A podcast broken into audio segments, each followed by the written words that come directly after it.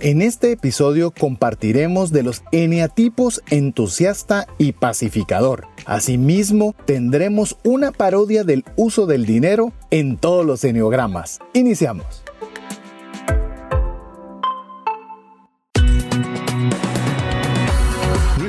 Va más allá de los límites naturales. Nuestro objetivo, darte herramientas que puedan ayudarte a tomar decisiones financieras inteligentes. Somos Trascendencia Financiera.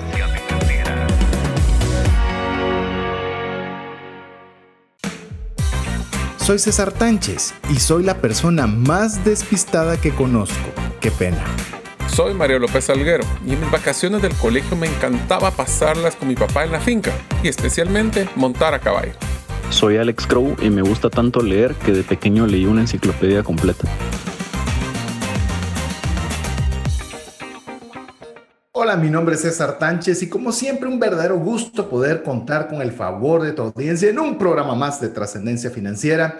Estamos muy contentos, muy agradecidos y sobre todo sentimos una enorme responsabilidad de poderte dar lo mejor que tengamos nosotros en herramientas y en conocimiento para poder tomar decisiones financieras con inteligencia, ¿Para qué? Para trascender financieramente. ¿Qué significa eso? De que puedas administrar, por supuesto, bien los recursos que Dios ha puesto en tus manos para honrarle a Él de forma primera, segundo, para tener más que suficiente para tu familia, pero también para que puedas abundar, tener una abundancia de tal forma que puedas compartir con una mano amiga. Así que eso es trascendencia financiera. Si es primera vez que nos estás escuchando, te damos la cordial bienvenida haremos todo lo posible para que valga la pena el tiempo invertido. Y si eres ya de nuestros amigos de la comunidad de trascendencia financiera, pues volverte a dar la bienvenida a este espacio que es tu espacio. Así que antes de continuar ya con el programa que tenemos preparado el día de hoy, hoy tenemos desenlace de cierre, de cierre de serie, ahí está, se me volvió un trabalenguas, pero hoy vamos a cerrar eh, la serie Enneagramas, así que esperamos que tú estés tan emocionado como nosotros de poder llegar a la conclusión de esta serie. Pero antes de continuar, quiero darle la bienvenida y espacio para poderles saludar a, mis, a dos de mis grandes amigos, considero que son mis mejores amigos, así que no sé si yo sea también de sus mejores amigos, pero al menos míos sí lo son. Así que quiero darle la bienvenida a primero a Mario López Salguero, quien es también, aparte de mi amigo, coanfitrión del programa. César, amigos, ¿qué tal? Es un gusto realmente de estar de nuevo con ustedes, terminando una serie más de trascendencia financiera. Y espero que ustedes hayan podido identificarse durante los eh, episodios anteriores de la serie cuál ha sido su personalidad si todavía sienten que no ubican en uno de estos, pues hoy cerramos con los últimos dos enneagramas, el 8 y el 9, ya vamos a entrar al detalle y vamos a hacer un pequeño ejercicio simpático de ver cómo pueden nuestros enneagramas comportarse de una forma muy diferente de la manejando el dinero. Así que espero que estén muy entusiasmados, que se hayan identificado y si no, esperamos que con estos dos últimos ustedes puedan ver el programa completo si ustedes todavía no saben y están escuchándonos por primera vez, los invitamos a que nos escuchen en el podcast para poder ver desde el inicio esta serie y poder comprobar eh, cuál es su enneograma. Inclusive creo que tenemos una promoción también para poder ver cómo es su enneograma, ¿verdad César? Pues más que una promoción, tenemos una herramienta y esta herramienta la hemos ensayado y de hecho tuvimos alguna oportunidad para pues, que nuestras esposas y nuestras hijas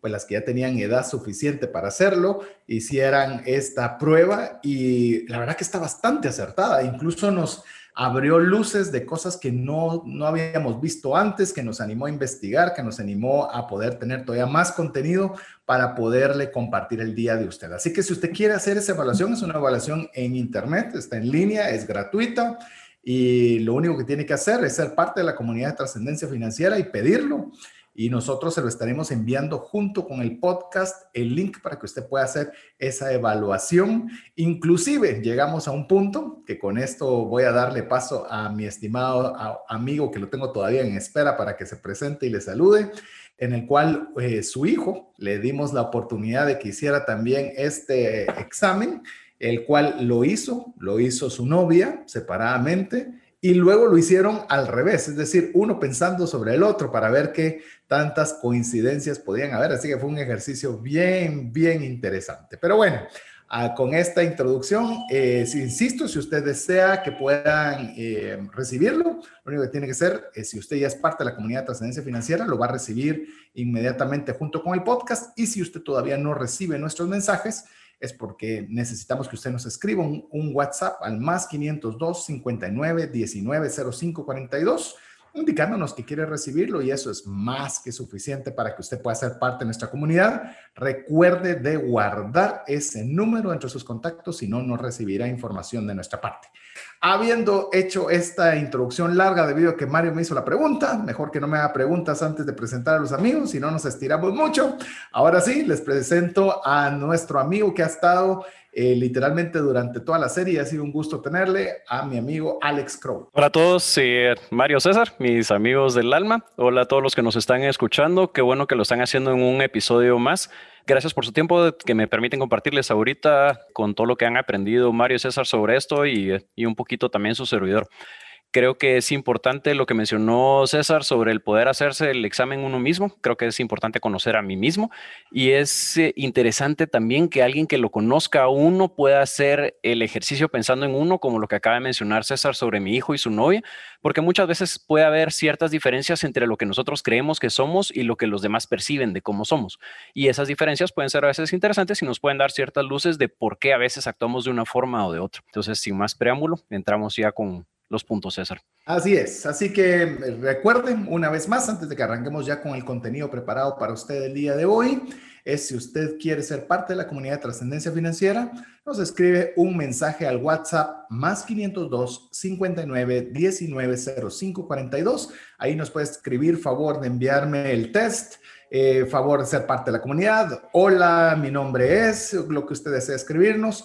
Y como segunda parte es que guarde ese número en sus contactos. Si no hace eso, no va a recibir el test, por más que no lo pida, porque así es el sistema de WhatsApp que requiere para poder validar que usted esté interesado en recibir información. La forma en que lo hace WhatsApp es que usted guarde ese número dentro de sus contactos. Ya le dimos también ahora un tip, si usted no quiere recibir información que no quiere recibir, pues no tiene ni que decir que lo saque, simplemente tiene que borrar ese número de sus contactos y listo.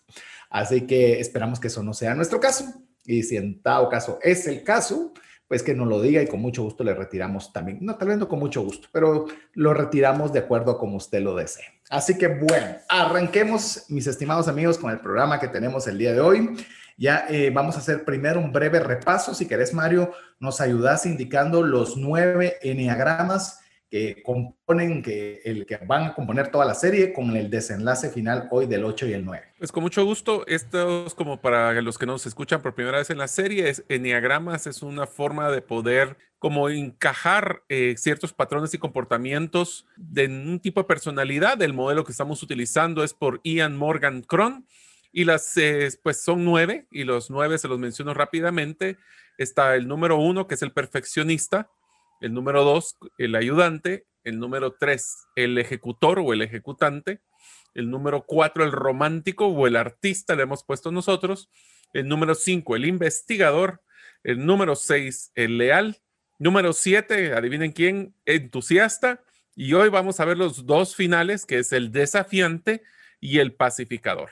Así que estos son los nueve que hemos visto hasta el día de hoy. Así es, son los nueve diferentes tipos. Recordemos, es dominancia, es decir, características que predominan eh, por algún tipo de, de enneagrama. Y como usted lo va a ver, y se va a dar cuenta, si usted realiza ese test, se va a dar cuenta que aquí hay evaluaciones por cada uno de los enneagramas.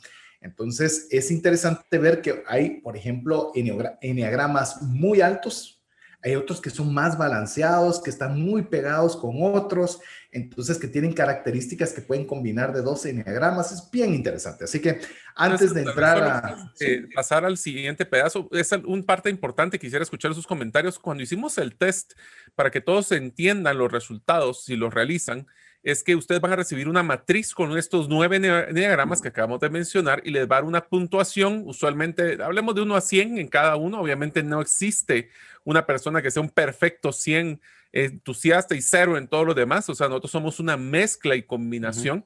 Y lo que van a encontrar básicamente es tendencias, donde van a encontrar cuál es su diagrama predominante y van a encontrar que puede haber una gran distancia entre ese predominante y el segundo, tercero, o pueden estar como en el caso de todos nosotros tres, donde va a haber un predominante, pero muy pegado otro tipo de neograma. Y eso lo único que va a demostrar es que ustedes tienen un balance posiblemente o comportan de diferente forma en diferentes situaciones. Entonces, lo que van a recibir es una matriz con los nueve neogramas y de la numeración de 1 a 100, usualmente un muy eh, uno muy predominante, estamos hablando de 70, 65, ese es el número normal, y intermedios 50 y bajos ya pues estarán en 40 para abajo. Tengo que hacer ese paréntesis, perdón. Sí, ¿no? Y es válido, inclusive solo para que usted vaya generando parámetros. En mi caso, por ejemplo, me salió un 1, que ya lo conversamos suficiente en un programa, con una puntuación de 56 que no es exageradamente alta, es decir, es, pero es mi eneatipo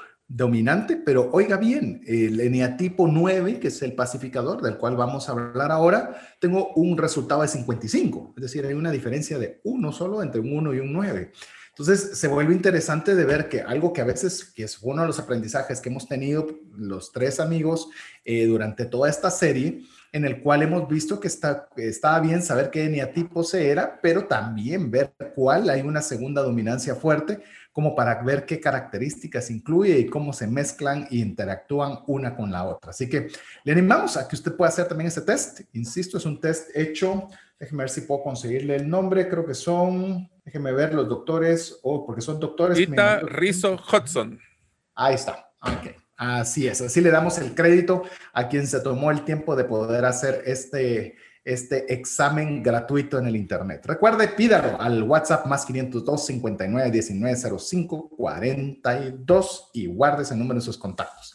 Así que, ¿qué tal si arrancamos de una sola vez con el, los enneagramas que nos hacen falta? Iniciando por uno de los más característicos, diría yo, tal vez es uno de los que, no sé, eh, en mi opinión, de los que resaltan muy fácil, ¿verdad? Las personas que tienen este enneagrama, incluso eh, con Alex, tenemos a dos de nuestras hijas que eh, que no tenemos ni que hacerles el examen. O sea, estamos bastante convencidos de que pueden ser muy probablemente, porque todavía no, tienen edad para hacer este, esta evaluación, porque tienen muchas de estas características de, de Enneagrama. Así que si querés, mi estimado Alex, ya que hice referencia a parte de tu familia, si querés, arranquemos con alguna de las características de los Enneagramas 8 o desafiantes. Con gusto. Solo quería ampliar también de que yo creo que los tres tenemos a nuestra hija chiquita bastante 8, pero ampliamos después un poco más sobre eso. Las características de... hay anécdota. hay anécdota, Hay anécdota que podría... se, la, se la damos, terminemos el 8, para que, para que obviamente nuestra, nuestro sentido de idea de que pueda ser 8 sea validado. Perfecto. Las características de un 8 son bastante visibles. Va a ser la persona que, va a ser poderosa y va a ser una persona dominante. No va a ser aquel que trata de entrar desapercibido a una fiesta, sino aquí estoy, quítense y voy en mi camino y, tiene que hacerse notar. El tipo 8 obviamente va a ser alguien muy seguro de sí mismo, va a ser muy fuerte eh, emocionalmente hablando y muy capaz de imponerse. Queremos recordarle que estas características, como bien lo mencionó eh, Alex, por ejemplo, el que entra a un salón y es el que tiene que llamar la atención y el que, el que tiene una personalidad en la cual siente que es dueño del salón, eh, no necesariamente eso significa que sea bueno o malo, son características. Por eso, pues si usted es primera vez que nos está escuchando, no estamos hablando de enneagramas buenos ni enneagramas malos son malos si los extrapolamos, por eso las, los cuidados que deben de tener cada uno de estos eneatipos y a la vez también de ver qué, qué facultades positivas o cómo pueden exponenciarse para bien.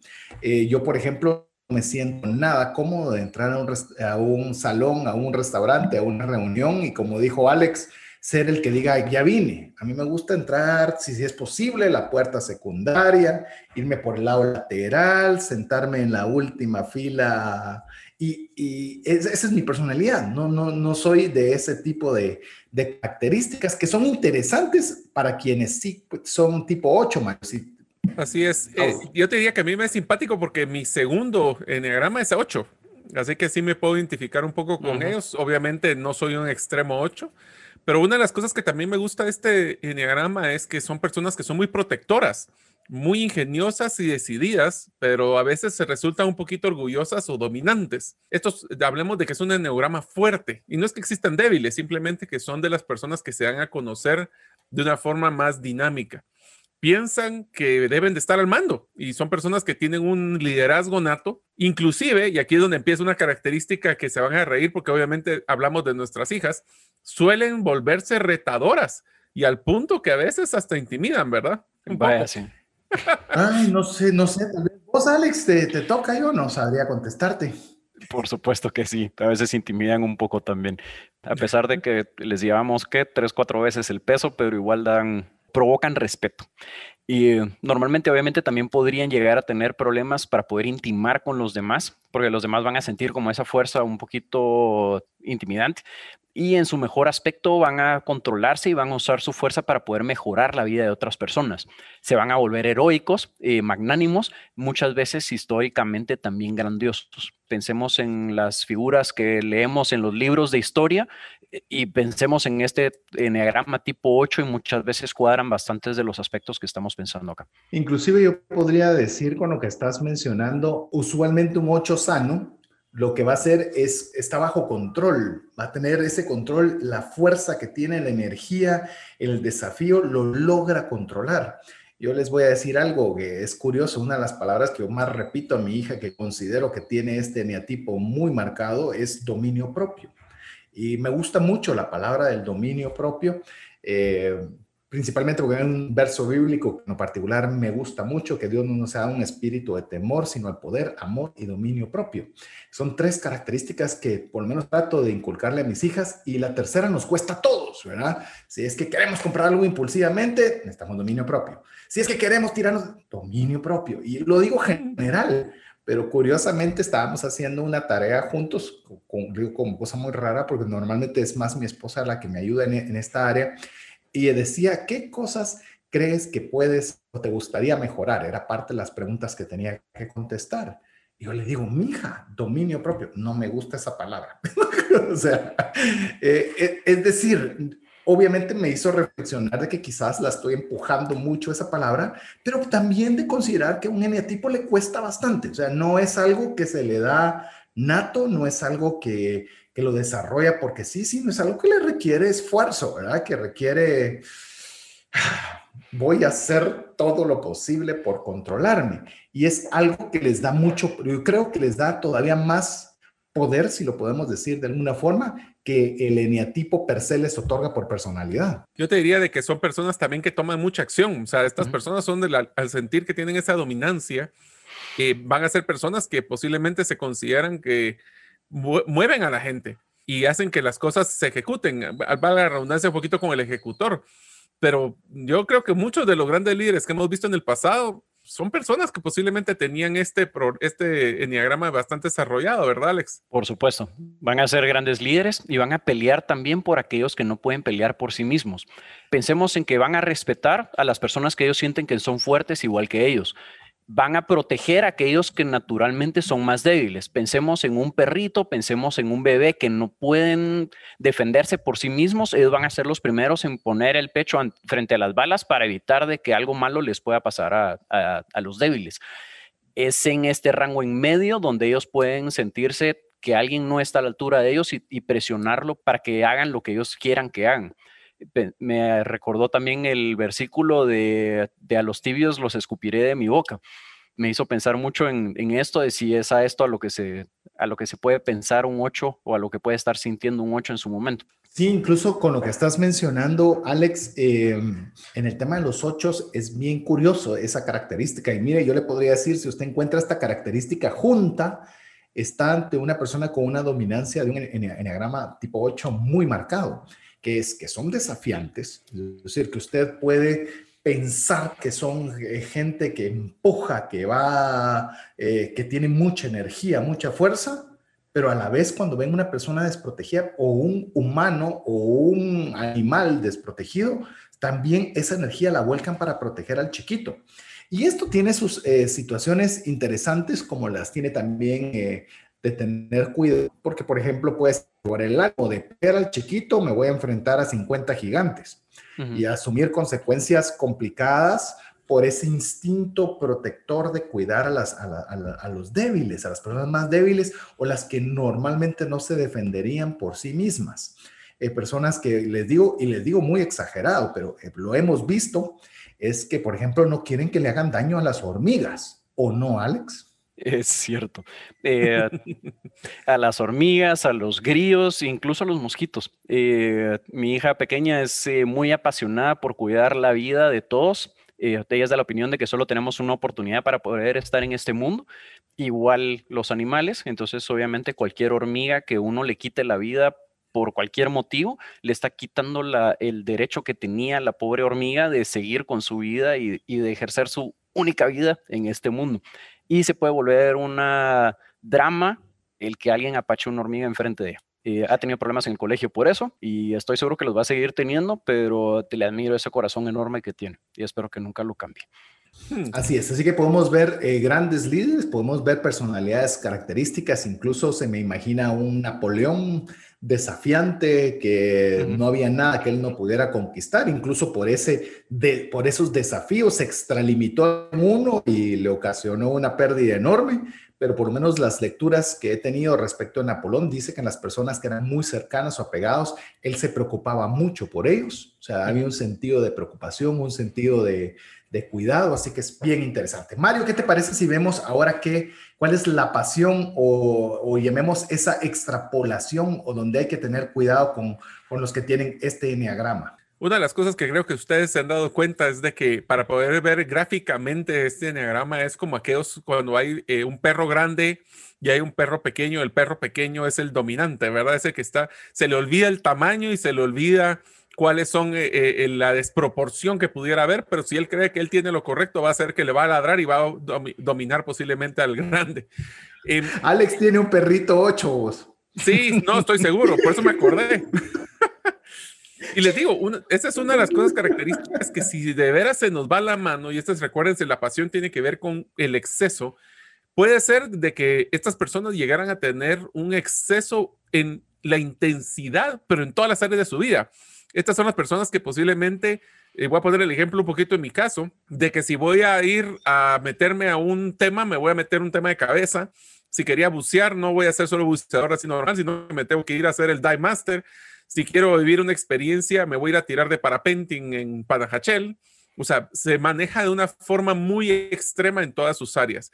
El problema también es de que yo, pues, yo el, desarrollo de las personas que tengan esta característica son personas que van a ver a las otras personas y valen solo si eres fuerte y estás al mando de la situación. Entonces, este es un pequeño problema porque si hay una persona con una personalidad muy introvertida, pueden percibirlo como débil y pueden ser que no ganen su respeto. Así es, inclusive podemos ver también motivaciones ocultas que pueden tener estos enneagramas 8 como negar o enmascarar su propia debilidad. No quieren sentirse débiles. Eh, si usted tiene una persona conocida con un enneagrama 8, no le, va a, no le va a gustar que usted lo humille delante de otro público, que lo ponga en, en situaciones donde no pueda destacar, donde no pueda eh, sacar adelante esa energía que tiene. Eh, es algo que no se lo va a decir, pero es una forma de apachar rotundamente un 8 y un estilo de comunicación autoritario y dominante. Miren, yo le digo, es una de las cosas que trato de pelear, pero si usted tiene un hijo, un amigo, un cuñado, un jefe en el que es bien autoritario, le va a costar decir por favor, ¿qué considerarías? ¿Serías tan amable de? Es bien complicado, es bien complicado. No significa que no deban haber reglas de respeto o de apego común, pero llamémosle no es innato. Va a tener que trabajado y también de no extrañarnos que ese sea el estilo de comunicación. Eh, Alex, si querés, vos nos puedes también contar un poco de los miedos y deseos básicos de este tipo de enneagrama. Los miedos básicos de este tipo de enneagrama, todos podemos tener diferentes tipos de miedo, todos vamos a tener diferentes tipos de debilidades. La principal de este tipo de personas es que van, no quieren ser dañados o controlados por otras personas. Tiene que ser alguien sumamente más fuerte que ellos para que ellos puedan aceptar esa, ese liderazgo, si no, el control lo tienen que tener ellos. Eh, obviamente siempre van a estar tratando de protegerse y decidir su propio camino en la vida. Y esto solo se les digo un comentario que me tocó vivir en temas de recursos humanos, en cuando estaba en el, en el tema corporativo. Yo tuve muy buenas relaciones con este tipo de diagramas por una razón, y es que tenemos que tener mucho cuidado de que si eres el líder que está guiando a una persona con este tipo de neurogramas, no puedes titubear. No necesariamente estoy diciendo que vas a estar en lo correcto siempre, pero si te decides a algo, tienes que pegarte e ir, porque esta de, ese titubeo del líder que me está guiando este neurograma lo ve como debilidad. Y va a ser un problema porque después puede ser que hasta le pierda, no el respeto, pero sí va a cuestionar cada día más. Por eso es de que su deseo de protegerse y decidir su camino en la vida es tan importante. Si se dan cuenta, estas son unas características de los roles ideales que pudiera tener en el enneagrama. Ventas grandes, personas que pueden negociaciones, pero siempre con ese balance. Eh, pueden ser, este me encantaría para, para una de nuestras hijas, defensores legales, y lo voy a poner así, defensores de legales de los animales. Ahí está el ejemplo clásico de lo que hemos platicado. Mm. Inclusive entrenadores que te van a cuestionar y te van a exigir, y algunos maestros, dependiendo. Yo lo voy a ser sincero, a mí me pasó, estando en la universidad, a mí me encanta dar clases, pero las maestrías, porque me encanta que me cuestionen, tal vez por eso es que lo hago ahí. Y es bien difícil tener que manejar este neograma porque tenemos que demostrar nuestra actitud y nos mantiene actualizado, porque no queremos demostrar debilidad que nos cuestionen y la respuesta, no lo sé, posiblemente es un vocabulario difícil para este enneagrama, ¿no crees, César? Imagínate una persona que sea un enneagrama 8, eh, por supuesto te lo imaginas de un entrenador deportivo sumamente fácil. Esto se va a hacer, te mueves para acá, estás 100 saltos, brinca, más corre más rápido. Pero te puedes imaginar a alguien, eh, un ayudador de entrenador.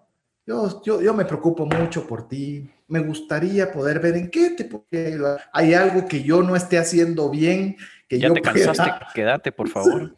¿Qué? Yo creo que este video muy cansado. Yo voy a hacer, yo voy a correr las cinco vueltas que faltan por ti. Te puedes imaginar. Es decir, y hay veces, amigo, amiga, y ese es el deseo de poder estar conversando una serie de enneagramas. A veces nosotros cometemos esos errores en nuestras empresas. A veces cometemos esos errores en los emprendimientos, a veces cometemos esos errores con nosotros mismos, de nosotros querer ser dominantes y ser esa personalidad que miramos que está en la televisión, el entrenador de fútbol, el entrenador de básquetbol, y no es nuestro estilo. No significa que eso sea malo. Hay actividades en las cuales unos enneagramas van a tener más realce que otros. Y eso es algo que nosotros debemos comprender cuando estamos analizando enneagramas.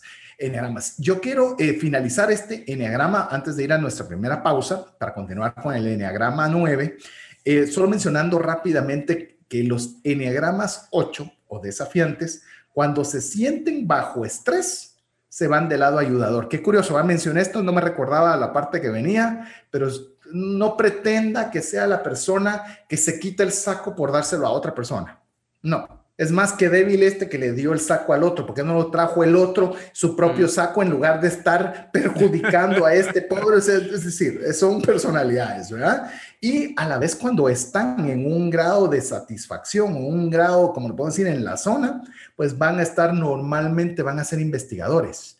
Quieren saber cómo pueden solucionar las cosas, qué alternativas pueden haber. Eh, si dicen que hay que hacer X, este dice que hay que hacer Y y se pone a investigar cómo puede ser Y posible. Así que son algunas de las características. Eh, siempre hemos estado cerrando con un personaje bíblico que consideramos que pueda, pueda eh, parecerse o tener estas características.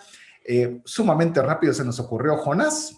Jonás, el Jonás de la ballena, que usted podía escuchar la canción Jonás en la ballena, muy dentro de la mar. No, esa es una canción de, de cuando era escuela dominical.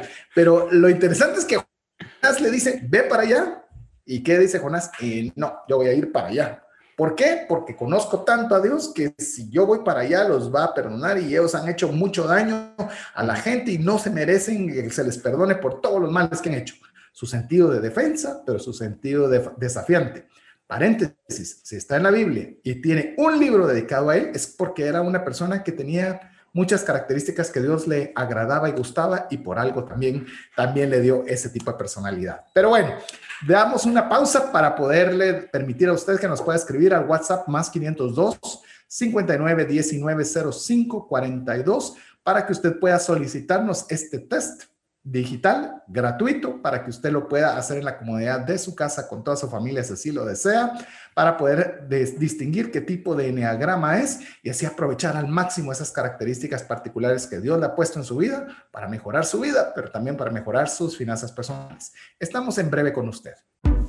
Si deseas aprender a invertir en criptomonedas desde cero, te animo a llevar el curso Realizando tu primera inversión en criptomonedas. Para más información, dirígete a herramientasprácticas.com. Hola, te saluda César Tánchez y deseo animarte a invertir en tu educación financiera.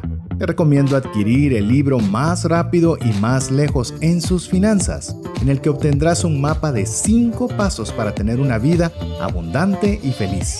Solicita el tuyo al 4236-0263 o si vives fuera de las fronteras de Guatemala, puedes adquirirlo en formato digital o físico por medio de Amazon. Decisiones financieras diligentes que honran a Dios y provean recursos para nuestras familias y prójimo. No sé si usted ya se siente identificado con cualquiera de estos ocho eneagramas, eneatipos, eneagramas, como usted quiera decirlo, eh, de los cuales usted se siente más identificado. La importancia, queremos recordarle que no estamos en un programa de psicología, sino principalmente aprendiendo cuáles son algunas de las características dominantes de mí mismo para poderlas aprovechar, para poder estar en los puestos ideales, para poder estar en las actividades ideales, para poder comprender mejor a otras personas, para poder ver cómo piensan, qué es lo que desean, cómo, cuáles son sus motivaciones, cuáles son sus áreas de mejora, para tener una mejor interrelación y evitar tanto conflicto que nos afecta en la vida, pero que nos también en nuestras finanzas. Así que estamos ya por desarrollar ya el último enneagrama, que es el número 9, que es el pacificador, pero antes de ello, dos cosas. Una, recordarle que si usted quiere recibir el test, nos escriba al WhatsApp más 502 59 19 05 42. Es en línea, es gratuito y por lo que lo hemos estado testeando nosotros mismos, creemos que es bastante apegado, así que puede usted realizarlo tranquilamente. Así que pídalo y con mucho gusto se lo enviaremos junto con el podcast del programa. A ver, algunos comentarios eh, que querramos hacer finales del eneatipo o eneagrama 8 del desafiante antes de entrar al número 9. Yo les quería compartir un detalle como buen eneatipo 5 que soy como investigador. Eh, yo considero la cultura vikinga como una cultura 8, es decir, los que eran desafiantes, los que pasaban encima de cualquiera, etcétera, obviamente también protegían a, los débiles en su momento. Ustedes saben que hasta el día de hoy, en el idioma danés, que son herederos finalmente de los vikingos, no existe la palabra por favor. La forma de ellos de, para pedir algo en una tienda no es me regala una agüita, porfa, es deme un café. Hasta diminutivos creo que no han de tener en ese vocabulario, ¿verdad? Probablemente no. Por favorcito, me, regala una mi agüita en bolsita. curioso, muy curioso. Así eh, le digo, ha, llegado el, el, nivel de cual hemos estado estudiando. Eh, ya lo habíamos estudiado buen tiempo antes, con motivo de la serie, estudiándolo mucho más, que ahora está a los animalitos, programas de televisión, a todo estamos constantemente ya de una forma más automatizada de viendo qué tipo de enneagrama tiene alguna persona. Eh, Mario, antes de decirle si tiene alguna observación antes de arrancar con el, con el enneagrama 9, eh, tiene muy dominante el 8. Tiene muy dominante el 8. No recuerdo la diferencia que había de puntos entre el 7 y el 8 en tu caso. Solo dos. O sea, Solo dos puntos entre el 7 y el 8. Y Alex y su servidor, que conocemos a Mario de algún buen tiempo atrás, no nos extrañó. O sea, no nos hizo ningún, no nos, no nos causó ninguna, ninguna sorpresa el ver la alta dominancia de un 8. Eh, se los mencionamos antes, es muy entusiasta, pero un entusiasta si le tiene miedo a las alturas no se tira, pues. Yo soy entusiasta, pero voy a ser entusiasta en A, en B o en C. Una persona desafiante, ah, ¿y por qué no? Y yo puedo tirarme y me voy a tirar y ya se tiró. Entonces, puedo, pudimos ver que en el caso de esta evaluación, que era bastante acertada, el que tenías, Mario, una, una relación muy cercana entre tu eneatipo, que sos 7, dominante, pero muy pegado al 8. Yo te voy a ser sincero, yo no lo tenía tan mapeado hasta que hice la prueba y salió tan pegado, fue que empecé a cuestionarme. La verdad es que, por ejemplo, a mí eh, hay una, una decisión de vida que tomé hace mucho tiempo que dije que nunca voy a permitir que un miedo me rija mi vida. Y entonces cuando me decís que no puedo hacer algo o que si me da miedo algo, y voy a poner el ejemplo de las alturas, yo soy una persona que si voy a un edificio, no es como que me fascine ir a ver una ventana, pero en el trabajo que tengo de, jardines verticales, fui a sacar un curso de rappelling solo para tirarme de los edificios para poder ir a construir las plantas. Creo que mi caso más extremo fue cuando construimos uno en, en un hotel en Panajachel, que literalmente la guindola, cuando llegaba al punto, se inclinó porque quedaba muy cerca de los poleas y literalmente quedamos al aire los dos que estábamos ahí viendo hacia el precipicio. Por supuesto, eso me sacó de mi área de confort, pero demostró de que sí, el 7 desafiante creo que sí, no lo tenía visto, pero sí creo que ahora que ya hice el examen, que lo bonito de hacer este tipo de, de, evaluaciones. Me sirven a conocer a mí mismo, como decía Alex. Así es, eh, como le digo, es más, voy a aclarar, Alex y yo sabíamos que Mario era un 7, pero no sabíamos hasta el test que tenía una dominancia muy alta de un eneatipo 8 y obviamente cuando lo supimos no nos extrañó, no nos extrañó, nos pareció muy, muy acertado.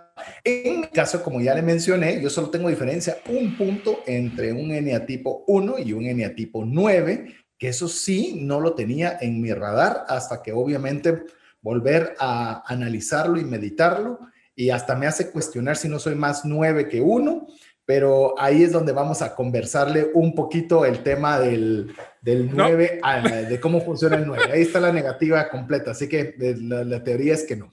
Eh, lo curioso en el caso de Alex es que también eh, le salió su segundo eneatipo más fuerte, el 9, el 9, lo cual es bastante interesante, así que vamos a estar otra vez, según nosotros ya habíamos ido de la silla caliente, pero ya entró Mario, ahora nos va a tocar entrar con Alex un poquito en el eneatipo 9.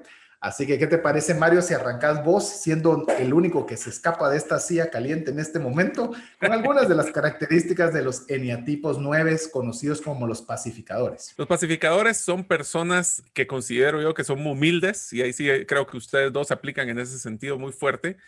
Son personas que son eh, confiados, confiados en el sentido de que generan una confianza y son muy estables. Yo diría de que a veces podría ser en un extremo. Fíjate que esta palabra cuando, lo, cuando hicimos este diseño no creó conflicto conmigo al describir el modelo pacificador como conformista, porque no es que sean conformes, sino que son personas que llegan a acuerdos o buscan acuerdos. Son personas que son muy bondadosos, logran encajar, no les gusta el conflicto, y sino que buscan tratar de mediar en ese proceso y, y pues les genera una tendencia a ofrecer constantemente su apoyo pero también pueden ser, eh, estar dispuestos a pelear con tal de conseguir esa paz, ¿no creen? Yo, fíjate que a diferencia de lo que vos opinas, yo creo que un enneagrama 9, lo he estado estudiando bastante cuando vi que fue relacionado o tenía una dominancia con ese enneagrama. Voy a ver qué, qué piensa Alex al respecto, pero sí tienden a ser conformistas. Es decir, la vida está bien, está bien. Tengo más que los demás, qué genial es decir, si hay cierto grado que si no se maneja, volvemos a, volvemos a lo mismo, no es el tema de decir esto es bueno o es malo, pero también tiene a conformarse, tengo lo suficiente, si hoy tengo para comer, genial, hoy pude salir de viaje, no pude salir, no pude salir. En cambio, los desafiantes son al contrario. ¿Por qué no puedo salir? Yo quería salir hoy. Imagínate un número, un 2, un ejecutor que tiene que tener el estatus para decir que sea el exitoso. O sea, ese es el contraparte que podría tener, ¿verdad? Un 2, un ayudador, podría decir salí tú en lugar de que salga yo. todavía, todavía poderlo eh, hacer un poquito más. Pero yo creo que un, el conformismo, tal vez la palabra es, porque siempre la, la, la ponemos de una forma peyorativa, pero no necesariamente es peyorativa. Y le puedo decir una palabra, quizás es, llamemos la versión sana del acomodarse, que es el contentamiento. Eh, me gusta mucho cómo lo expresó Pablo, diciendo que en todo ha aprendido a tener poco como a tener abundancia. Y eso se le llama el contentamiento. Cuando estamos hablando de finanzas personales, el contentamiento es la herramienta más poderosa para tener saludables, porque si se tiene poco, se disfruta de algo. Si se tiene mucho, pues se disfruta de lo mucho. Entonces es el poder estar contento cualquiera que sea la situación. Entonces el conformismo me gustaría pensar que de la forma negativa, si es como lo entendemos, ah, tengo más que la mayoría, entonces no hago nada, ¿verdad? Entonces puede, ese podría ser un, un extrapolado negativo, pero también puede ser uno muy positivo estoy contento con lo que Dios me ha dado, mucho, poco, alguien tiene más, otros tienen menos, pero yo estoy feliz con lo que tengo. Entonces, hasta esa misma palabra dentro del tema del Enneagrama 9 pacificador, creo yo que podemos encontrar esos dos polos opuestos. No sé qué, cuál es tu opinión, Alex. Creo que lo importante es el cómo establecemos prioridades. Es decir, yo voy a hacer algo que puede hacer que Mario se moleste, pero ahí voy a ganar yo más. Prefiero que Mario esté tranquilo y no se moleste, aunque yo gane menos. Entonces se puede tomar como eh, estoy conforme con lo que tengo, pero tal vez mi prioridad es que todos estén tranquilos y contentos y que nadie esté molesto con nadie. Va a eh, priorizar relaciones, decís. Priorizar relaciones con los demás. Es mi personal apreciación sobre esto.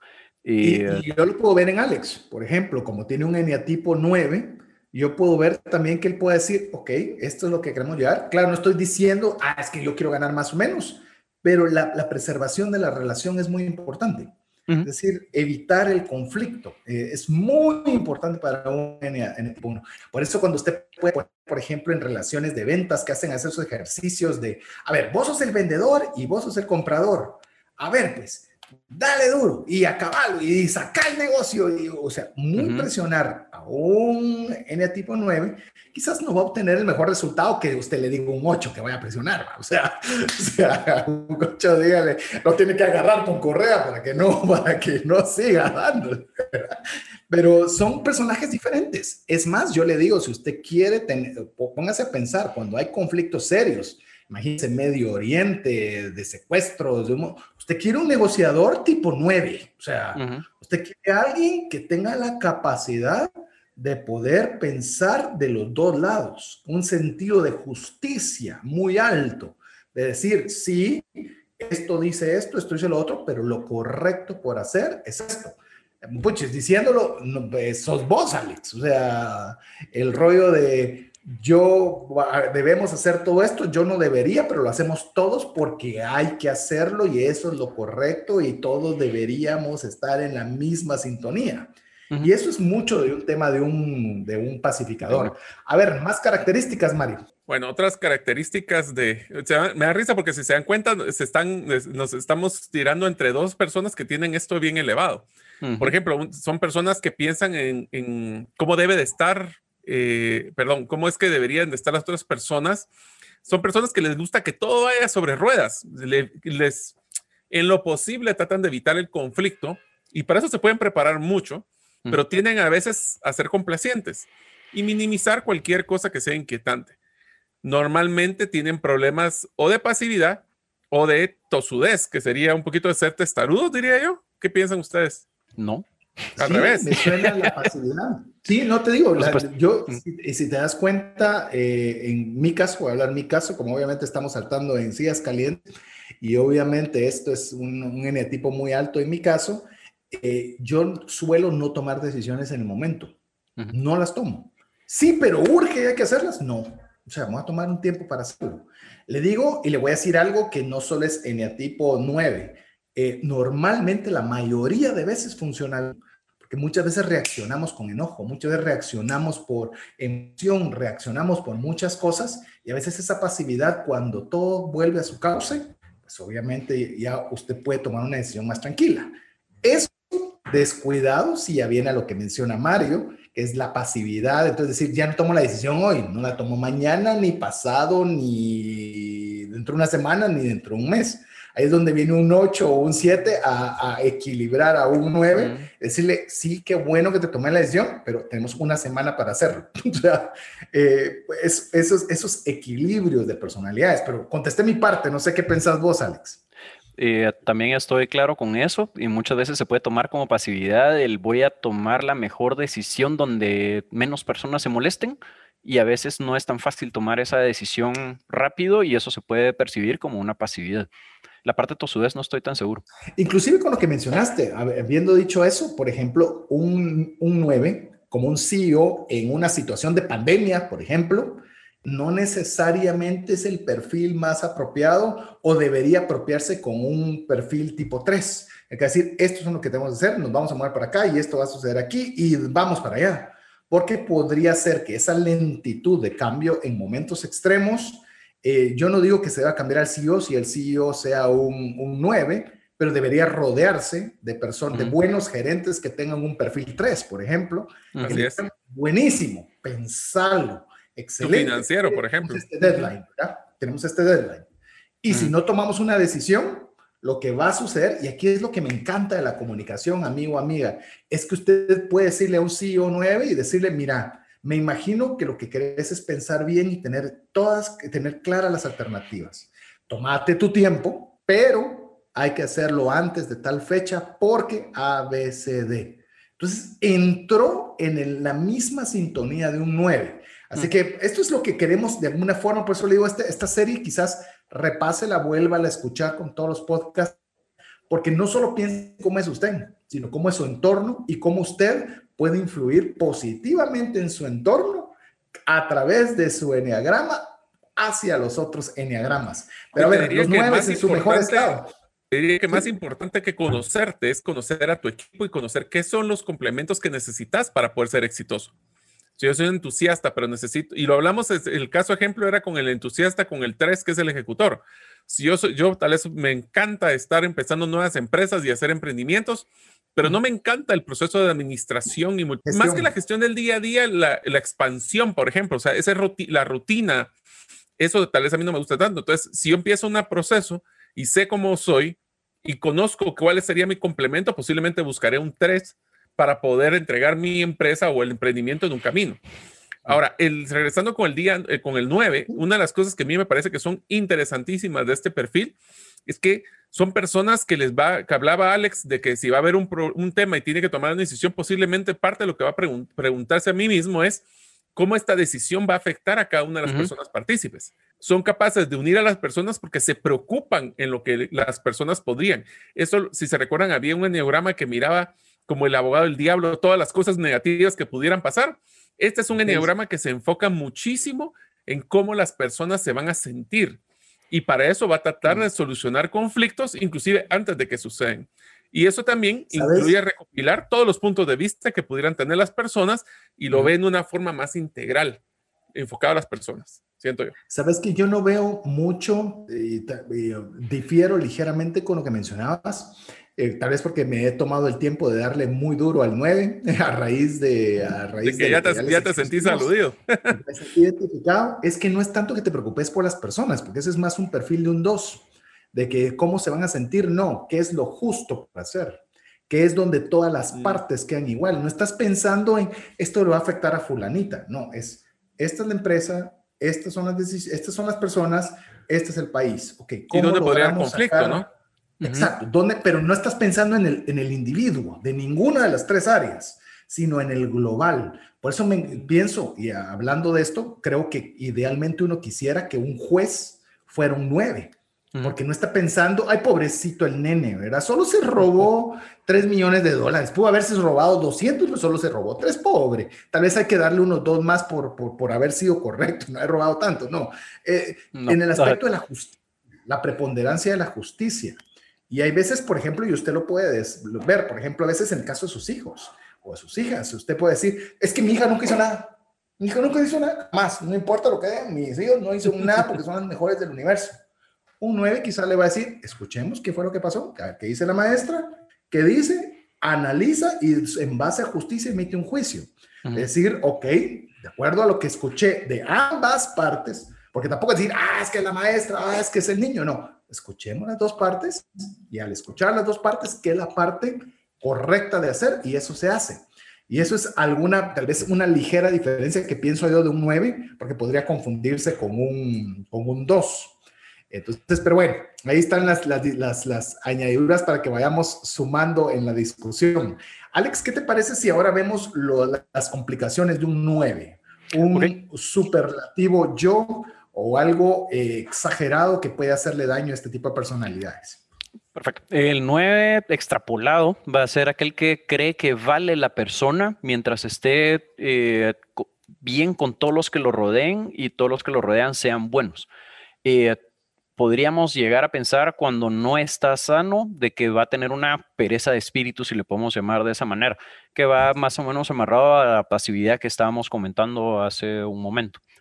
Y eh, obviamente siempre va a tratar de evitar tener conflicto y poder mantener todas las relaciones y todas las conexiones con todas las demás personas.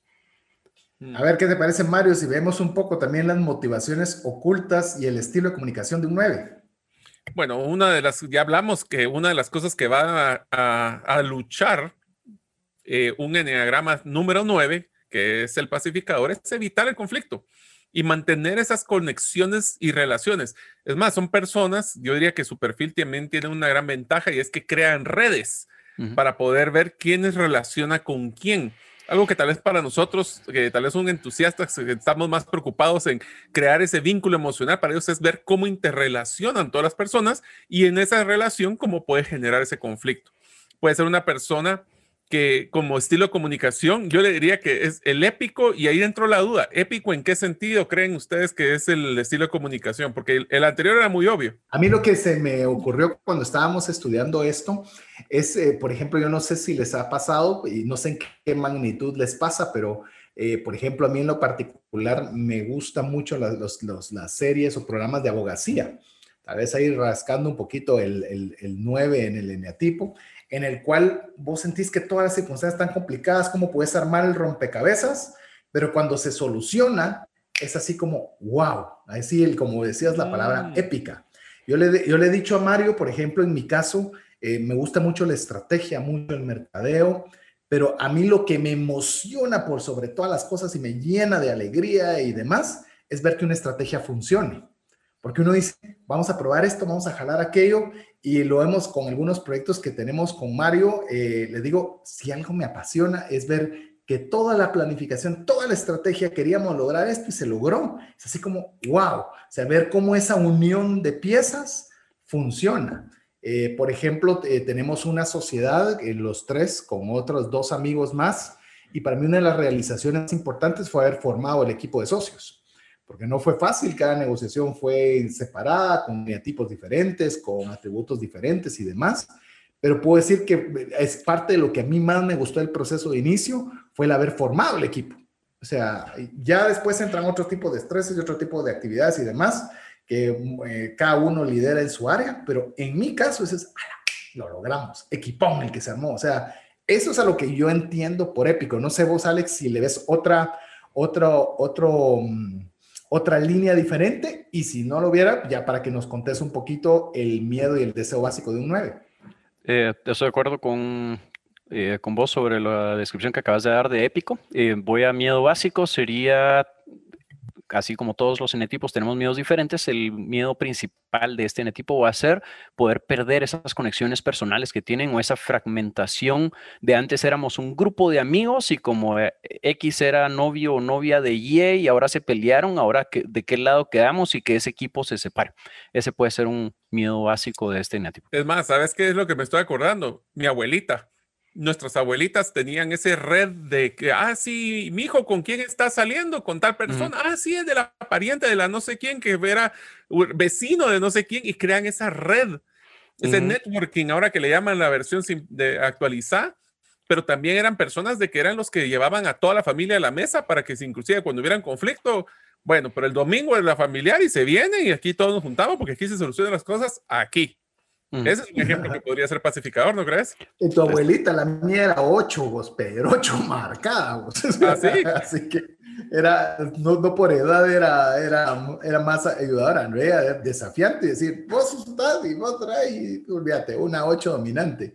Pero yo conozco personas de, principalmente una abuelita de un, una persona que considero mentor, y tenían los dos hijos dos posiciones ah, opuestas, en este caso muy, muy duras, incluso a nivel de radio hablaba uno contra el otro y tenían reuniones familiares, ¿verdad? Divergían no personalmente, sino en un, aspecto laboral específico y lo que le llegaba cabalmente la mamá en este caso decía, miren, aleguen lo que quieran, pero aquí en esta casa no se habla de este tema, hablen de lo que quieran, pero ese tema no hablen y, se la pasaban genial. Y al día siguiente cada quien tenía sus programas de radio para hablar lo contrario del uno del otro, pero, pero por lo menos la, mamá en este caso muy sensata. A ver, mi estimado Alex, ¿alguno de los roles ideales para un 9? Perfecto. El rol ideal para el 9 va a ser todo aquel que sea alrededor de construir relaciones. Va a ser aquellos roles donde él pueda eh, lograr consensos. Hablemos de maestros, hablemos de ejecutivos de relaciones públicas o todos aquellos donde podamos pensar, donde puedan haber como ciertos conflictos entre ciertos grupos y la persona que está arriba con autoridad necesita mantener esa paz y calma abajo de él. Inclusive te diría yo, y lo digo amigos, en caso de una empresa y posiblemente que sea una empresa mediana o grande, si hay un, algo donde usted no le encuentra salida, porque ve que las partes no hay forma que se pongan de acuerdo, ahí es ideal para que usted busque un 9. ¿Qué, ¿Qué elemento usted no está viendo? Porque estas personas son capaces de desentenderse de sentimientos y decir, este está pensando este, está pensando aquello y yo haría esto. Sería muy interesante tenerles como, consejo, como consejeros Equipos comerciales de servicios, César. O sea, todo lo que son intangibles que requieren ese tipo de, de crear esas alianzas o, si, o unas es que necesitan crear redes de influencia. Esas son personas claves para este tipo de enneagrama, ¿no crees? Sí, es más, ¿por qué no nos compartís aprovechando de una vez, Mario, eh, un enneagrama 9, eh, en qué se convierte en momentos de, o cuando está bajo estrés y cómo se siente cómodo cuando está seguro? A ver, en tiempos de, estrés se vuelve leal, que es bien interesante, porque en el momento de estrés esta persona, bueno, ya estuvimos viendo las redes, pero en momentos de estrés es bueno, aquí vamos a, a, traer, a, ejecutar lo que tengamos que hacer con todas las personas. Y te digo, en seguridad es el ejecutante. Ese fue, me pareció bien interesante. ¿Qué quiere decir esto? Cuando está tranquilo, y cuando están con menos conflictos, se dedica a ejecutar lo que tengamos que hacer. Interesante, interesante. Incluso eh, me hizo pensar en lo que vos estabas hablando, por qué un 6 en momentos de estrés. Es porque entonces entra el parálisis por el análisis, ¿verdad? Tanto estoy viendo todas las opciones que, veo todo negro, ¿ah? Todas las cosas, cómo podrían suceder mal. Entonces me comienzo a preocupar, entonces no puedo unir las partes, no encuentro las soluciones y ahí obviamente metemos en problemas a un enneagrama tipo 9. Así que eh, terminamos con el personaje bíblico. Este, les digo al inicio, me recuerdo, lo conversamos con Alex particularmente, de que nos costaba encontrar un 9. Después encontramos varios, pero hay uno que es un, estoy convencidísimo que es un 9, que es Abraham. Abraham eh, resulta que está, hay problemas entre los rebaños con, su, con, con su, con un familiar, Lot, si no estoy mal, y comienzan a decir, ¿sabes qué? Nos estamos peleando mucho. La tierra es amplia, así que dividámosla. Tú escoges la parte que quieras y yo me quedo con el resto. ¿Cuántos tenemos ese tipo de actitud, verdad? Decir, y obviamente vino el otro y agarró donde habían ríos, donde habían, donde estaba todo lo mejor, y le dejó a Abraham lo otro y él se fue tranquilo. Inclusive cuando estaban por destruir, destruir una ciudad por su inmenso pecado, pero ahí estaban sus familiares, este mismo Abraham comienza a orarle a Dios y decirle, mira, a veces estás siendo muy estricto. Tal vez deberías ver si al menos hay 50 personas justas para no tomar esa decisión. Y después busca, efectivamente, Dios, a ver si hay 50 y no hay 50. ¿Sabes que Tal vez me fui mucho con 50. ¿Qué te parece si mejor miramos 25? Y es el único que, que yo recuerdo, tal vez pueda haber otro, que se comienza a negociar con Dios. O sea, tomarse el, el, atrevimiento de poder hasta tratar de consensuar entre lo que Dios quería hacer y una realidad humana. Me pareció fantástico el poder ver una personalidad tan marcada de nueve como fue en el caso de Abraham. Pero bueno, llegamos al final de los nueve enneagramas. Vamos a regresar luego de una pequeña pausa a conversar cómo podríamos hacer incluso una forma de parodia interesante, cómo estos enagramas se pueden hacer en la relación con el uso del dinero. Así que le animamos a que usted nos escriba al, WhatsApp más 502 59 19 05 42 y si desea recibir el test en línea gratuito para poder establecer con mayor claridad qué enneagrama es usted, pues que no lo solicite y ya con eso nosotros se lo enviaremos junto con el podcast. Así que mientras usted nos escribe, lo dejamos con importante información para usted. Si deseas aprender a invertir en criptomonedas desde cero, te animo a llevar el curso realizando tu primera inversión en criptomonedas. Para más información, dirígete a herramientasprácticas.com. No permitas que una enfermedad o fallecimiento inesperado destruya la economía familiar. Contrata un seguro de vida, gastos médicos o de bienes con expertos. Cotiza el tuyo al WhatsApp 5995 4444. Tener seguros es una decisión financiera inteligente. Mensajes vía WhatsApp 502 59190542. Estamos muy contentos de poder contar con el favor de su audiencia, sabiendo que estamos eh, ante una responsabilidad muy importante de poderle dar el mejor contenido posible para ayudarle a trascender financieramente, el cual es el propósito del programa. Estamos en la finalización de la serie Enneagramas, en el cual queremos o hemos tratado de exponer las principales características y le hemos ofrecido ese test gratuito en línea para que usted lo pueda hacer usted, su esposa, sus hijos, eh, se puedan divertir.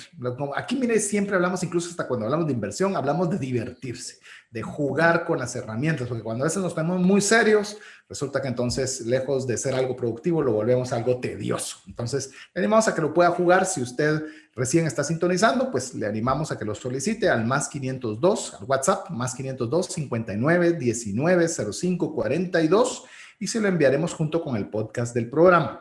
Queremos decirle que debe guardar ese número en sus contactos, de lo contrario no lo va a recibir. Perdón que seamos reincidentes, pero es un factor en el cual yo nos escriben constantemente, no recibí nada, yo pedí, no di. Decimos, sí, pero le falta un pequeño detalle. Entonces, es necesario poderlo volver a repetir. Así que bueno, le vamos a repetir los nueve enneagramas. Si querés, Mario, nos haces favor de repetirlos antes de tener la dinámica que vamos a, y tal vez vos das la pauta para que, para que Alex nos dé la introducción de cómo cada uno de estos enneagramas podrían eh, lo estamos hablando hasta de una forma de parodia, podrían comportarse con el uso del dinero. Así que arranquemos recordando cada uno de los enneagramas y dándole la pauta a Alex. Recordamos entonces que son nueve eh, enneagramas los que estábamos visto durante la serie. El primero es el perfeccionista, el segundo es el ayudante, el tercero es el ejecutante, el cuarto es el romántico o artista que le llamamos, el número cinco es el investigador, el número seis es el leal, Número 7, entusiasta. Número 8, desafiante. Número 9, pacificador. Cada una de estas personalidades, como lo hemos platicado anteriormente, es una es un patrón donde existe un predominante, pero somos realmente como buenos seres humanos una mezcla de estos nueve, unos más fuertes, unos menos fuertes. Esto se evidencia mucho más a la hora que nosotros eh, podemos evidenciar cómo este neograma puede afectar o no la forma en que manejamos nuestras finanzas. Así que Alex, ¿por qué no empezamos con una dinámica que nos las cuentas y nos empiezas a mencionar los diferentes tipos de neurogramas en relación al manejo del dinero? Perfecto, Mario. Este ejercicio está hecho de la siguiente manera. Pensemos en una persona, probablemente en mí mismo, cuando de repente empieza a sentir que le falta oxígeno, que no puede respirar bien, que le duele la cabeza, como que tiene temperatura, pero no es por el tema de la pandemia ahorita, sino es porque acaba de abrir su estado de cuenta y se acaba de dar cuenta que no tiene suficiente dinero para poder pagar la tarjeta de crédito de ese mes, o acaba de recibir la llamada de parte del banco, o acaba de recibir la nota abajo de la puerta de que ya le toca el siguiente pago de la hipoteca de la casa y se da cuenta que no tiene ese dinero. Entonces, ¿cómo va a pensar cada uno de los tipos de enneagramas? Número uno, el que es perfeccionista va a decir, no tengo suficiente dinero para poder pagar eh, mi saldo de tarjeta este mes. Voy a ir a abrir mi archivo, voy a sacar la carpeta donde tengo todos mis estados de cuenta, donde están engrapados con todas las copias de todos los cheques que he pagado para verificar si me están cobrando lo correcto o no. A ver, déjame que te cuente una historia con esto. Como obviamente me siento relacionado, te voy a contar. A ver.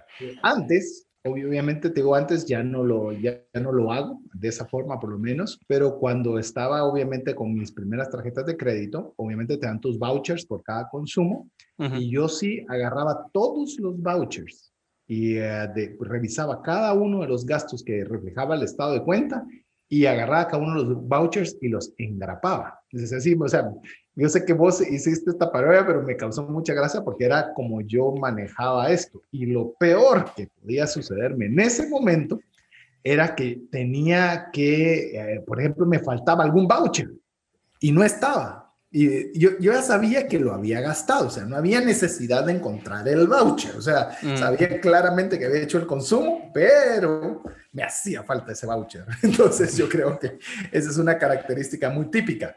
Solo para que se rían, eh, ahorita he estado limpiando mi oficina y una de las cosas que encontré fue eh, cómo en los enneogramas son más predominantes en ciertos momentos de nuestra vida. Bueno, pues encontré mi cartapacio de mi primer año de casado y literalmente, yo sé que no lo van a poder ver los que están en la radio, pero tengo mis estados de cuenta con todos mis vouchers engrapados, donde yo hacía la integración uno por uno de ese tipo. Así que el Enneagrama 1 en algún momento se me salió de borda cuando tiene un proceso de estrés de control de gastos. Es que eso es lo que te iba a decir. Realmente no es ni siquiera una mutación, sino vos, como un Enneagrama 7, en momentos de estrés te convertís en un 1. Entonces, pues ahí está la evidencia. Ahí está la evidencia de que dónde vamos a sacar plata, me hizo falta no sé qué, entonces vamos a cuadrar que salga todo. Así que tal vez la única diferencia, y eso es lo que no podríamos recordar quizás, es cuál era tu estado anímico al estar haciendo, al estar haciendo ese registro. Tantito estrés nomás, dicen. Apenitas. Yo, yo tal vez quisiera añadir para un Enneagrama 1 eh, a esta narrativa que hizo Alex, en que yo creo que para un 1 los números deben cuadrar y todo debe ser ordenado.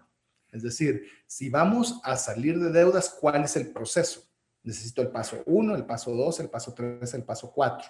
Y para un enneagrama 1 o un perfeccionista, el orden es importante. Es decir, primero va el 1, luego va el 2, luego va el 3. No es, por ejemplo, hay eh, otros eneatipos que pueden decir, ah, hago el 1 y me salto al 8 o arranco el paso 7. No, no. Este es un orden. Estamos usando el mismo fin, si te das cuenta. O sea, vamos a usar el mismo ejemplo de salir de este tema de las deudas en un momento de estrés y cómo cada neuroma va a ser diferente. Y aquí yo creo que el proceso es detalle, detalle, detalle. Incluso te podría decir, eh, como estamos obviamente comentando aleatoriamente, un, uno podría martirizarse quizás mucho de tener sus finanzas mal yo sé que a todos nos afecta y a todos podríamos sentirnos, pero el entusiasta podría estar hiperendeudado que vamos a llegar ahí, decir, no importa, vamos a salir y la vida es buena y me sacaré la lotería. Pero un uno, que es el que estamos hablando ahorita, sí puede martirizarse mucho, de ver, yo debería haber ordenado, no debería haber gastado, esto debería haberse hecho y no lo hice y ahora como, es decir, un conflicto superior. Así que eso es algo que, por ejemplo, podemos, podemos tener en uno. Y te voy a dar un consejo, y fíjate que voy a dar, voy a dar un consejo a un 7 exagerado, porque fue uno de los, de los típicos cuando lleguemos ahí que me dijo, mira, a mí no me pongas a hacer presupuesto, a mí no me pongas a hacer tal cosa, pero yo quiero que me des un consejo. Y ya cuando llegamos al 7 te voy a decir qué le dije, porque no podías darle un consejo convencional, o sea, decirle, vas a engrapar cada uno, se muere, o sea, se muere, o sea, no lo va a hacer jamás. Entonces, hasta para dar ese tipo de consejos relacionados con el dinero, ese ya es otro nivel de poder aconsejar en las finanzas. Pero, ¿qué te parece si vamos con el segundo, Alex? Perfecto. Segundo. ¿El segundo o el número dos? El número dos, recordemos que es el ayudador. Va a ser la persona que va a recibir su estado de cuenta, va a decir, se va a dar cuenta que no tiene suficiente dinero para poder pagar el, el saldo de tarjeta ese mes, pero recuerda que el vecino necesita dinero también. Entonces empieza a pensar dónde pide otro extra financiamiento para poder prestarle al vecino. me río, me río y lo voy a decir, lo voy a decir con mucho cuidado. Le voy a decir algo que yo he visto frecuentemente. Este rol, que ya sea por enneagrama o por ser padres, lo he visto mucho de papás con hijos con problemas financieros. De que los hijos financieros se meten, los hijos se ponen en problemas financieros y vienen los papás, pobrecito, de ahora lo voy a ayudar. de veras está muy mal, voy a hipotecar mi casa y viene el nene o la nena de 50 años y sigue gastando como loco, porque yo no estoy diciendo que no se le puede dar un hijo, pero que no ha arreglado su desastre financiero y deja hasta sus papás sin casa. Lo he visto, lo he escuchado y discúlpeme si es muy fuerte lo que estoy diciendo para usted, pero inclusive en la parábola del hijo pródigo, el mismo hijo estaba anhelando comer la comida de los cerdos y el papá no lo llegó a buscar. Fue el hijo el que se dio cuenta de su error garrafal que había hecho y dijo, yo estaría mejor como un empleado de mi padre. ¿Qué estoy haciendo aquí? Voy a ir con mi papá, le voy a pedir perdón y le voy a decir que me acepte como un empleado y no como hijo. Fue el hijo el que llegó al papá corregido. Se lo digo con mucho aprecio, estimado papá, estimada mamá. Yo no digo que no ayuden a sus hijos, pero es más importante que ayudarlos el ayudarles a sanar la forma en la administración del dinero, porque si no se van a acabar lo que ya se acabaron ellos propios, sino que van a acabar también con todo lo que usted ha construido y no le hizo ningún bien a ninguno. Perdón que me extienda, pero los ayudadores, los que tienen mucho este neograma tipo 2, Ay, no, yo, qué pobre mi nena, ahí hay que darle lo mejor, démosle el mejor cuarto, démosle las mejores cosas, aunque yo no tenga para comer. Se oye noble, pero en finanzas personales, que aquí ya me están apretando la tuerca en el área que me gusta, no funciona así y le animo a que tenga cuidado. Mario, yo diría que le estamos haciendo un daño, más que estamos haciéndole una ayuda, porque al final del día las personas que no encuentran el aprecio del valor del dinero, cuando sean grandes y ustedes ya no estén, ¿qué va a pasar? Ya no van a tener a un leal que les va a estar ahí dándole la mano, y sino que van a tener que aprender por las malas. Entonces, mejor que aprendan por las buenas que por las malas. Antes de que Alex nos pase al número 3 o si quiere añadir algo sobre este, este, esta parodia del número 2 sobre el uso del dinero, quiero decirles algo. Incluso hay un, hay un, hay un relato bíblico en el que viene un pordiosero que estaba enfermo y le pide a, a, Pedro, le dice, mira, dame dinero. Y Pedro le dice, no tengo dinero, no tengo oro ni plata, pero lo que tengo te doy y lo sana. Eso, esa parte es importantísima en las finanzas personales. Podemos dar de lo que tenemos dar de lo que tenemos. Por eso, eh, a pesar de que es parodia, porque está extrapolado, pero sí, eso de que usted va a sacar otro extrafinanciamiento para ayudar a su vecino, eh, eso le va a afectar sus finanzas. Es algo que usted se puede permitir perder y qué le importa. No, porque debe su tarjeta. Entonces, no. No va a ser ni menos cristiano ni menos gente. ¿Dónde está esto bien latente? Y hay que tener mucho cuidado cuando le piden ser fiador. A este neograma ah, hay que tener muchísimo cuidado. Buenísimo es excelente ejemplo. Un ayudador normalmente es fiador de todos, así que hay que tener cuidado. A ver, vamos con el 3, Alex. El 3, el ejecutor. No tengo suficiente saldo para poder pagar mi tarjeta este mes. Tengo 21 días para conseguir tantos quetzales o tantos dólares adicionales. Voy a hablar con el vecino para que me dé un trabajo temporal a partir de hoy. Manos al grano. hacer, hacer, hacer, hacer, hacer, hacer. Eh, a mí solo, solo quiero añadir en este 3, porque es obviamente uno que va tras objetivos, es que, eh, por ejemplo, hay que tener cuidado. Yo le voy a decir las observaciones, es yo quiero ser exitoso, quiero darle las mejores cosas a mis hijos y para eso debo trabajar más para poder tener más dinero para que ellos estén mejor. Y como es alguien que va tras objetivos, puede ser que tras ir a los objetivos sacrifique lo más importante, su familia, tiempo de calidad para sí mismo, para poder hacer ejercicio. Cuidado, cuidado, que a veces las personas que son muy proobjetivos, a veces descuidan otras áreas que pueden afectarle financieramente. Uno diría, sí, pero es que está trabajando, está teniendo más dinero, no, este es un programa de finanzas. Sí, finanzas integrales, trascender financieramente, que usted viva bien, ya sea que tenga mucho, que tenga poco, pero tenga mucho cuidado cuando solo va tras el fin y olvida las cosas que realmente valen la pena. Y te complementaría, y hay que tener muchísimo cuidado de no vivir una vida que no estoy, que no tengo la disponibilidad de pagar, con tal de verme más exitoso. O en el ah, peor de los casos, donde he visto un amigo, que le digo porque lo viví, un amigo que tuvo una oportunidad de tener un trabajo muy bueno, por X o razón, se retiró de la empresa y se metió en serios problemas financieros porque quería mantener la misma calidad de vida y el estilo que había mantenido cuando tenía mucho dinero. Eso afecta muchísimo, especialmente cuando ese, extrapolamos ese, ese neograma 3 hacia nuestra propia familia. Excelente observación. Alex, el número 4. El 4, pensemos que es el romántico. Me falta un quetzal o un dólar o una lempira para poder pagar el completo saldo de mi tarjeta. ¿Por qué todos conspiran contra mí? ¿Por qué estoy tan desamparado? Me siento inspirado para escribir una canción sobre la frialdad que reina ahora en el mundo. Y un poema. y un poema.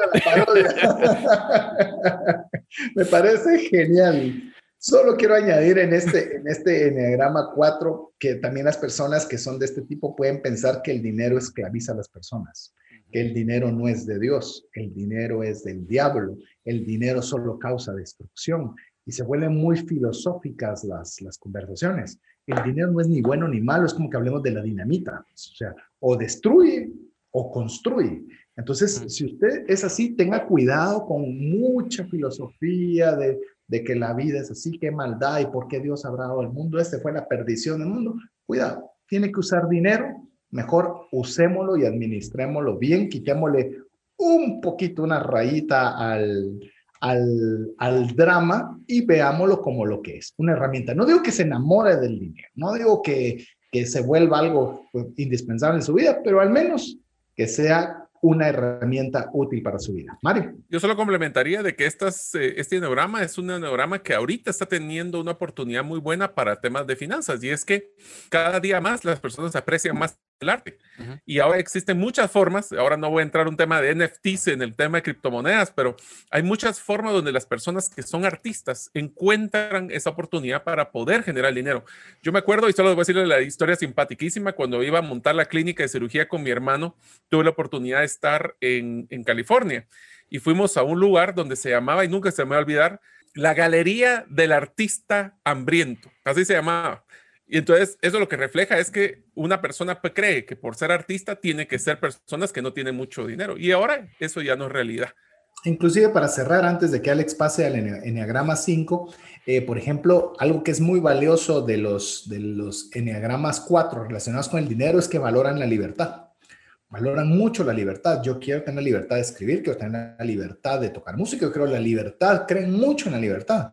Entonces también la libertad financiera podría ser el motivante para tenerlo lo suficientemente bien sus recursos, como para tener la libertad para hacer aquello que les apasiona y aquello que les motiva al tener sus emociones a flor de piel. A ver, Alex, vamos con el quinto. El quinto, recordemos, es el investigador. No tengo suficiente dinero para pagar mi saldo de tarjeta este mes. Ya sé, voy a hacer un Excel con todas las tasas activas de todas las tarjetas nacionales e internacionales para saber cuál me hubiera convenido más. Yo no voy a aportar mucho porque él es Alex. es correcto. O sea, que no haya un Excel en la frase no era posible. No era posible. No era posible. Y por lo eh, menos ocho opciones. Mm. Ocho alternativas. Buenas cosas y malas. Buenas es que pueden conseguir buenos tratos. Es decir, voy a consolidar deudas, voy a investigar todas las tasas que están activas del, perdón, pasivas del mercado, voy a ver cuál es la que tiene la mejor tasa bajo las mejores condiciones de acuerdo al Excel que realicé. Y la negativa que hay que tener mucho cuidado es parálisis por análisis, ¿verdad? Pero quizás hay otra opción. Tal vez no he investigado suficiente. Tal vez si yo hiciera y comenzamos a dar tantas vueltas que lo que único que hacemos es estirar el tiempo de arreglar el problema. Entonces, muy interesante. Eh, hay que aprovechar esa, esa virtud que tiene los Enneagramas 5 de poder encontrar las mejores alternativas. Pero, pero toma acción. estancado en las opciones. Sí, tome acción. Eso sí es. Vea sus opciones, des el permiso de ver la mejor opción posible y tome la decisión que tiene que tomar. Listos. Vamos con el 6, Alex. Eh, solo para ampliar, antes habíamos visto siempre como mucho las fortalezas eh, y las oportunidades de cada uno. Aquí me enfoqué un poquito en el cuáles pueden ser las tentaciones de hacer las cosas mal. Entonces, si ven en ningún, yo creo que en ninguno de estos hay ninguna acción, siempre es el cómo me siento, el por dónde me voy, pero no realmente estoy resolviendo el problema. Entonces, era para que nos pudiéramos reír un poquito y pensemos, si yo soy así, caigo en esta tentación, perfecto, pero tengo que ver cómo resuelvo el problema después y no me puedo quedar solo con que, ah, ya sé cuál tarjeta me hubiera servido. Buenísimo, pero igual sigo debiendo la tarjeta, ¿verdad? Excelente. Buenísima aclaración. Listo, gracias. El 6 es el leal, el que duda de las personas o el que le cuesta conseguir esa lealtad. Una vez la tiene, es bien difícil que la pierda. Según el estado de cuenta de la tarjeta, debo más de lo que tengo. Mm, voy a revisar, ya que recuerdo perfectamente que hace 15 años me hicieron un recargo que no me habían aclarado que tendría. Nunca voy a poder confiar en un banco que haga eso. en la banca en general. En la banca en general. Porque desconfía, recuérdense, como bien lo mencionó Alex, estamos haciendo en base a las debilidades. Entonces, esta es una debilidad que hay que tenerle mucho cuidado.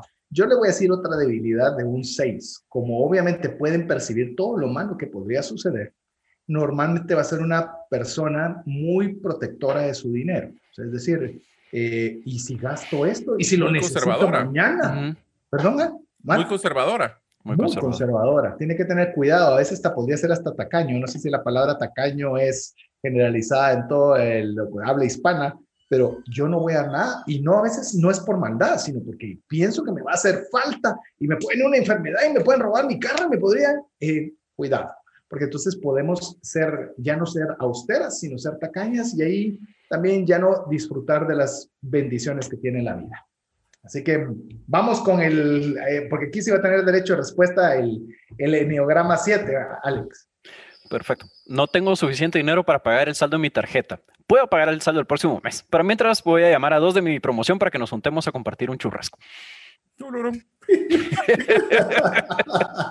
Te diría que el consejo que, yo di a alguien no sobredimensionarnos y no estar tan optimistas, hay que tomar acción, hay que ser realistas y hay que buscar ese plan para poder hacerlo y no solo ser optimistas, en eterno optimista siempre, ¿verdad?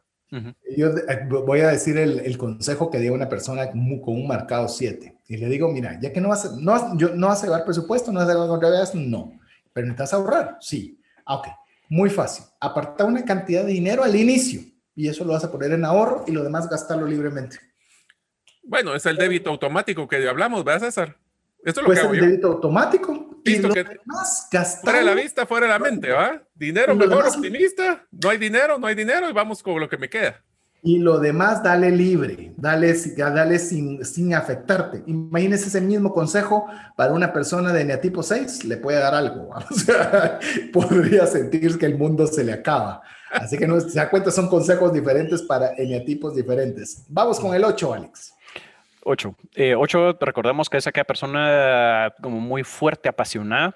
La idea sería la siguiente. No tengo suficiente dinero para pagar mi saldo de tarjeta este mes. Ya me van a escuchar nuevamente en el banco cuando llegue a decirles todo lo que pienso de ellos. Imagínense que el gerente que me atendió la última vez lloró. Qué débil. Hey, un niño en la calle, le voy a preguntar en qué escuela estudia y yo le pago el año completo. Fantástico, me encanta, bien, bien elaborado. Yo solo voy a añadir que este es, por ejemplo, una persona que le, una persona le mentorea y le dice, este es tu plan para salir de tus deudas en tres años, y el desafiante va a decir, ah, vamos a ver, tres años, a que, dos. Lo mm. va a sacar en dos y, se, y se lo voy a enseñar para decirle que no eran tres, sino que eran dos. Entonces tenga mucho cuidado, tenga mucho cuidado. Si usted es una persona muy desafiante, puede ser muy impulsiva, que compre todo porque hay que hacerlo y hay que defender y hay que avanzar. Cuidado. Yo diría que para todos los desafiantes siempre es una buena recomendación que no gasten nada en el mismo día, espérese al menos un día. ¿Algo más que añadir del 8, Mario? No, yo creo que mejor vamos al 9. A ver, dale, mi estimado Alex, con el 9. El 9. No tengo suficiente dinero para pagar el saldo de mis tarjetas. Voy a pagar un poco en cada banco para que todos los bancos reciban por lo menos un poquito. Genial. Así no se sienten mal, ¿verdad? Así no se sienten mal. y no creo Así conflicto entre ellos, de ver quién es el que me quiere cobrar. Yo les puedo decir algo en el caso del, del, 9, es una persona que va a tratar de tener este neurama, ya lo hablamos mucho, hay que tener, pueden ser bien llevados con el tema del contentamiento, pero también con el tema del dinero y cuando está mal, eh, no le importa, se conforma con poco, debo, pero ahí voy pasándola, eh, debo un montón, pero tengo mi techo, cuidado. Cuando está con eso, eh, no tiene nada que ver la diligencia financiera. Así que bueno, llegamos al fin. Esperamos que usted sea divertido tanto como nosotros. Es más, nos divertimos tanto que quizás hasta nos hubiera gustado hacer 3, 4 y 5 y 10 programas más del tema, pero hemos llegado al fin. Quiero agradecerles. Voy a empezar por mi estimado Alex, en quien nos acompañó durante toda la serie. Fue un gusto contar con vos en todos estos programas, Alex, y dejo este espacio para despedirte de la audiencia. Muchas gracias César, muchas gracias Mario, muchas gracias Jeff, ha sido un gusto compartir siempre con ustedes. Aprendemos, practicamos y compartimos. Gracias por darme esta oportunidad para poder compartir también con, con la enorme audiencia que tienen ahora ustedes dos. Me siento agradecido. Ah, eh, mi estimado Mario, Amigos, yo espero que realmente se hayan identificado por lo menos con uno y tal vez yo creo que se identificaron con varios. Así que es bien importante que ustedes nos escriban al 59190542, nos pidan el vínculo para hacer su examen y les voy a dejar una tarea como me gusta dejarles muchas veces. Yo les recomiendo que hagan esta tarea de hacer esta evaluación ustedes, su cónyuge y sus hijos que tengan cierta edad ya de madurez. Les va a ayudar a comprenderse y a comprenderlos. Y eso es bien importante, especialmente cuando hablemos de finanzas, porque van a poder comprender porque a veces su esposa toma decisiones diferentes a las de ustedes. Y eso va a hacerlos trascender financieramente. Así es. Si usted el programa le fue de ayuda y bendición y lo está escuchando en formato de podcast, le animamos a que lo pueda compartir en su grupo de amigos para que le sea de ayuda y bendición a otras personas. Así que en nombre de Alex Crow, Mario López, Jeff en los controles y su servidor César Tánchez, esperamos que el programa haya sido de mucha ayuda y de mucha bendición. Esperamos contar con el favor de su audiencia en un programa más de trascendencia financiera. Mientras eso sucede, que Dios le bendiga. Esto es todo. Esperamos contar con el favor de tu audiencia en un programa más de Trascendencia Financiera. Esta es una producción de iRadios Guatemala Centroamérica.